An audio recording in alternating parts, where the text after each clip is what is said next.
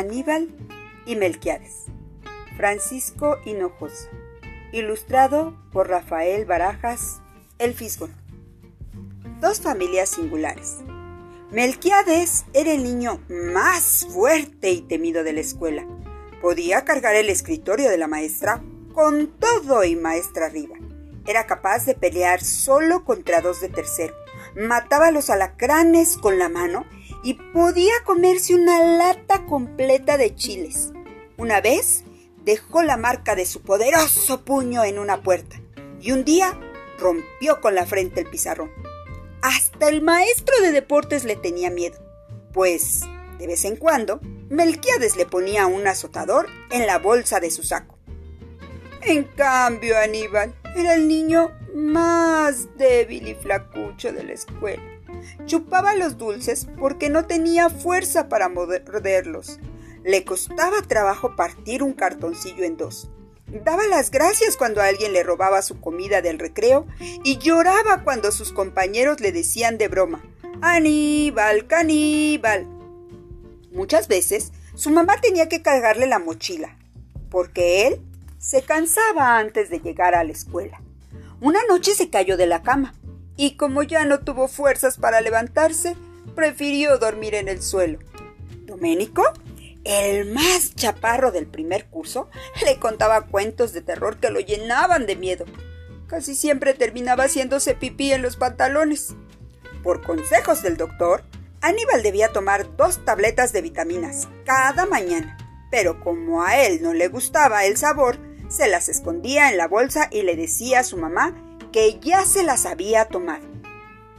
El papá de Melquiades era el campeón mundial de los pesos completos en lucha libre. Su nombre profesional, el triturador. Y su máscara está tejida con hilos de oro puro. En el antebrazo tiene marcado el tatuaje de un oso polar en el momento en que devora a un hombre. Puede partir de un solo golpe el tronco de un árbol, doblar con las manos un tubo de acero y romper una pared con las rodillas. Dicen que un día peleó contra un toro y que varias veces lo han entrevistado en la televisión. Cuando la mamá de Melquiades necesita cambiar de lugar el refrigerador, el papá lo carga sin ningún esfuerzo con sus potentes brazos y lo pone donde ella se lo pide. Y cuando a su hijo le dan ganas de jugar a la pelota en la calle y un coche le estorba, él lo arrastra con una sola mano y lo pone lejos del sitio donde su querido hijo quiere jugar. La mamá de Melquiades es una señora que se come las nueces con todo y cáscara, que mata a patadas a los cerditos que cocina y que parte los cocos de un solo puñetazo. Cuando va al mercado, paga lo que ella considera justo por la mercancía y si algún vendedor o la policía se atreven a reclamarle algo, ella da un tremendo grito y todos la obedecen. Un día le jaló la oreja a un niño que le había pisado sin querer en la calle y se quedó con la oreja en la mano. La hermanita de Melquiades, de cinco años cumplidos, rompe siempre las piñatas al primer golpe y se queda con casi todos los dulces que caen como confeti de la olla. Si algún niño se atreve a reclamarle, ella le da una tremenda cachetada que deja al pobre ofensor sin ganas de comer dulces en mucho tiempo. En su último cumpleaños, sus papás le regalaron unas pesas. En cambio, el papá de Aníbal mide un metro y cincuenta centímetros, apenas un poco más alto que su hijo. Es un estupendo jinete y trabaja en el hipódromo. Ha ganado tres veces el Gran Premio en las carreras. Es dueño de cinco caballos y ha viajado por todo el mundo. Su mejor amigo es Merlin Lin, el mago más famoso de la ciudad. La mamá de Aníbal le encanta llorar. Cada vez que ve la televisión, un programa llora, aunque se trate de un programa de chistes o de concursos. Cuando Aníbal saca malas calificaciones o se le cae un plato de las manos, ella llora, llora y llora, aunque a veces también grita, especialmente cuando un ratón pasea por la cocina. A la hermanita de Aníbal, de seis años cumplidos, hay que amarrarla en el columpio porque a la pobre le da miedo que su hermano le empuje. Por lo general, se sube al columpio y se queda ahí horas y horas, bien amarrada sin moverse, hasta que el aleteo de una mariposa la asusta y ¡pum! la tumba al piso. La escuela a la que asisten Melquiades y Aníbal se llama 2 más 2 menos 2 igual a 2. El señor Barry, director de la escuela, es un viejo panzón que siempre anda para arriba y para abajo con su regla en la mano. Si ve a un niño con las uñas sucias, el pantalón roto o los zapatos sin bolear, ¡pah! Reglazo. Y si alguien no canta el himno bien, parado y con buena voz, ¡pah! Reglazo. Si sorprende a otro comiendo golosinas, ¡pah! Reglazo. Para vengarse de él, uno de los alumnos de la escuela le deja papelitos en la oficina que dicen, Barry, barrigón. Por más gritos que pone y por más amenazas que lanza el director, nunca ha descubierto quién escribe los recaditos. La maestra de Melquiades y Aníbal es una señora flaca, flaca y alta, alta. Todos la llaman Palillo. Tiene un carácter de los mil demonios y una puntería excelente. Cada vez que descubre que alguien copia en un examen, arroja con fuerza una pelota de goma que duele en el alma. A veces le atina a la cabeza, o al pecho, o a la nalga, o a los dedos de la mano. Y casi siempre el que recibe el pelotazo termina llorando y prometiendo que nunca más en su vida vuelve a copiar.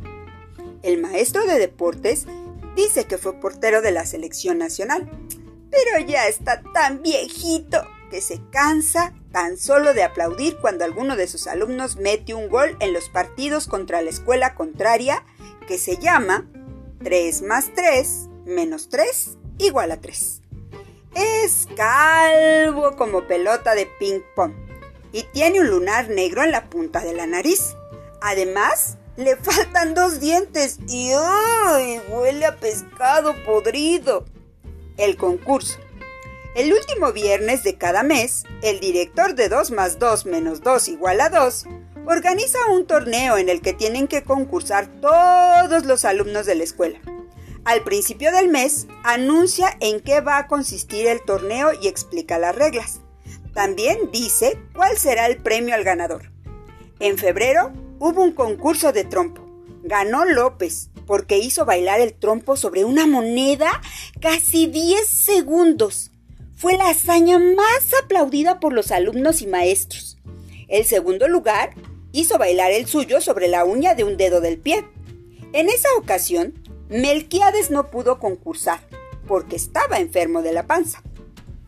Pero en marzo sí concursó y ganó. Rompió el récord de glotonería él solito se comió siete pizzas y se tomó siete refrescos. Al final, cuando el director le puso su medalla de campeón, se atrevió a decirle que aún tenía hambre. En abril ganó Doménico. Hizo la bomba de chicle más grande de toda la escuela. Cuando Melquiades se la aplastó, una delgada telita rosa lo cubrió hasta la mitad del ombligo. Cuando el director anunció el concurso de mayo, fue para Aníbal. ¡Un día feliz! Habría un torneo de circo. ¡Qué emoción! Al llegar a su casa tomó el teléfono y marcó, marcó el número de Merlin Lee. Estaba seguro de que él lo ayudaría. Voy a enseñarte el mayor de mis secretos, le dijo el mago cuando Aníbal terminó de platicarle sobre el concurso. No habrá nadie en el mundo que pueda ganarte. ¿Cuándo? ¿Cuándo? preguntó Aníbal ansioso. El sábado en la noche. El resto de la semana, Aníbal se dedicó a soñar que era un famoso mago que aparecía en televisión. Estaba tan contento y lleno de fuerzas que él solo cargaba su mochila para ir a la escuela, se levantaba temprano de la cama y se tomaba en el desayuno las vitaminas que desde hacía tiempo le había recetado el doctor y que había escondido dentro de un zapato viejo. Durante esa semana, Melquiades lo molestó muy poco. ya que había decidido encargarle a López que le cuidara sus cuadernos mientras jugaba fútbol. Además, prefería comerse la torta de Doménico, porque su mamá le untaba queso amarillo. El aprendiz de mago. El sábado por la noche llegó Merlín Lin, vestido con su traje de mago. Antes de enseñarle a Aníbal el secreto que le había prometido, le dio algunas explicaciones.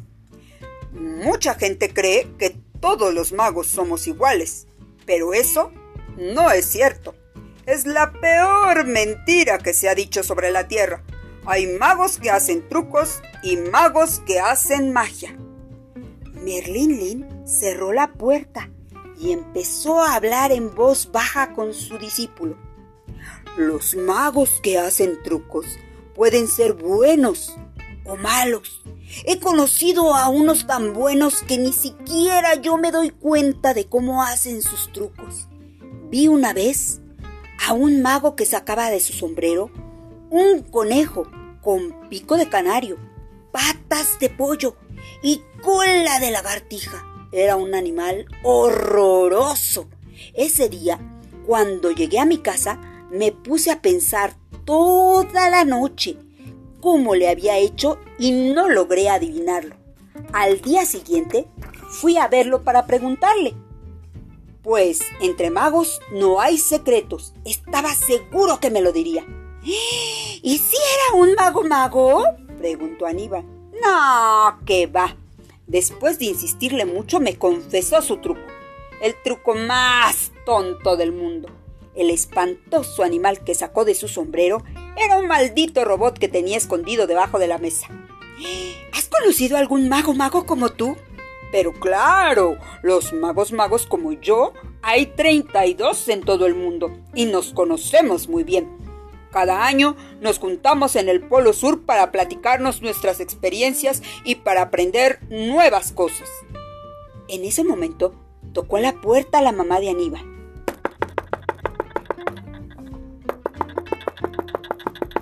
La cena ya está lista. Al terminar de cenar, Merlín Lin le pidió a los papás de Aníbal que no los molestaran, porque estaban platicando de cosas muy serias. Bueno, como te decía, continuó el maestro, los magos magos nos distinguimos de los que hacen trucos porque nuestras magias son verdaderas. Si yo saco un conejo del sombrero es porque hice magia, no porque lo tenía escondido. Es más, he sacado tantos conejos del sombrero que ya no sé qué hacer con ellos. Tengo en mi casa no menos de 20. ¿Pero de dónde salen los conejos? Mm, de ningún lado, de todos lados, yo no sé. ¿Y me podrás enseñar a hacerlo? No, no, sacar un conejo lo podría hacer cualquiera y nadie se daría cuenta de que tú lo hiciste con magia. Y los otros son trucos. Debes aprender algo mejor, algo que nadie más en el mundo pueda hacer. Pero debo advertirte una cosa, si lo que quieres es aprender magia, ya no podrás renunciar a ella por el resto de tu vida. Sí, sí quiero, sí quiero, dijo entusiasmado Aníbal. Quiero ser mago. Pero eso te llevará mucho tiempo. Uy, sí, falta casi un mes para el torneo. No, eso es muy poco tiempo. Te prometo que aprenderé rápido, por favor, por favor, Merlin Bueno, bueno, si te prometí enseñarte es porque voy a hacerlo. Y sí soy mago. ¿Podré acompañarte alguna vez a tus reuniones al Polo Sur? No, no solo podrás, deberás ir. Ningún mago mago puede dejar de asistir a las reuniones, aunque esté enfermo. Lo primero que debes aprender, empezó Merlin Lin, son las palabras mágicas. Sin ellas, no podrás hacer ni la magia más sencilla. ¿Cuáles son? Mm, ahí está el primer problema. Las palabras mágicas que debe conocer un mago no puedo enseñártelas, ni yo ni nadie. Solo tú podrás saber cuáles son. Cada mago tiene sus propias palabras mágicas. ¿Y en dónde tengo que buscarlas? ¿Dónde? En eso sí puedo ayudarte. Sacó Merlín Lin de su maleta un gran caracol marino. Desde hace 20 años tengo guardado este caracol, esperando dárselo a la persona indicada. ha llegado por fin ese día. Aníbal recibió el regalo que le hacía el mago. Deberás pasar día y noche, noche y día sin descanso, con la oreja pegada a este caracol. Solo así podrás escuchar una vez, solo una vez, las palabras mágicas. Si no estás atento y no las memorizas de inmediato, las palabras se perderán para siempre y ya no tendrás otra oportunidad. Confía en mí, Merlín, Merlín Lin, hoy mismo las aprenderé. Mm, no estoy del todo seguro, Aníbal. Hay magos que han tardado hasta 15 años en escuchar las palabras. Hay otros, como yo, que han tardado una semana. Y sé de un caso en el que solo pasó un minuto. ¿Te imaginas? Solo un minuto. ¿15 años? exclamó Aníbal consternado. No voy a decirte mentiras.